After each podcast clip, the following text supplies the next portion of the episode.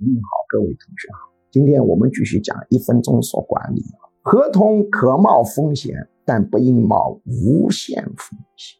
我们说做生意能不冒风险吗？那是不可能的。不愿冒风险的人，怎么生意可能做得好？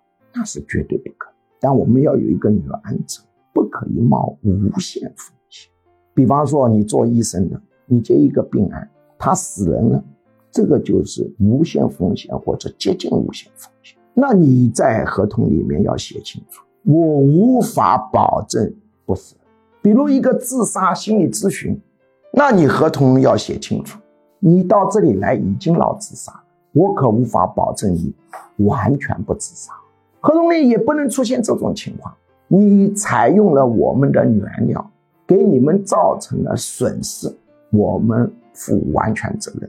这个损失大小漫无边际，一旦发生纠纷，这个损失大小是说不清的。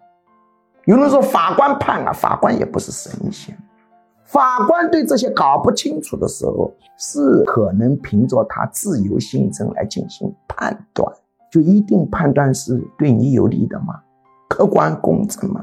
你是假定法官是神，有可能偏那边，也有可能偏这边。更何况还要考虑到中国还有人际关系的问题，所以这种有无限风险、漫无边际，除非你故意想扯皮，因为扯皮对双方来说都有机会的。但是你如果不想扯皮，你本身是一个诚信的企业家，你何必惹这种麻烦呢？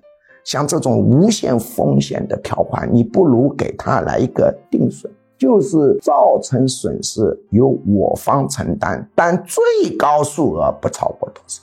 低于这个数额按实际了，超过这个数额按这个最高数额定。最大就是如此，一定要记住这个话：做生意一定要冒风险，但不能冒无限风。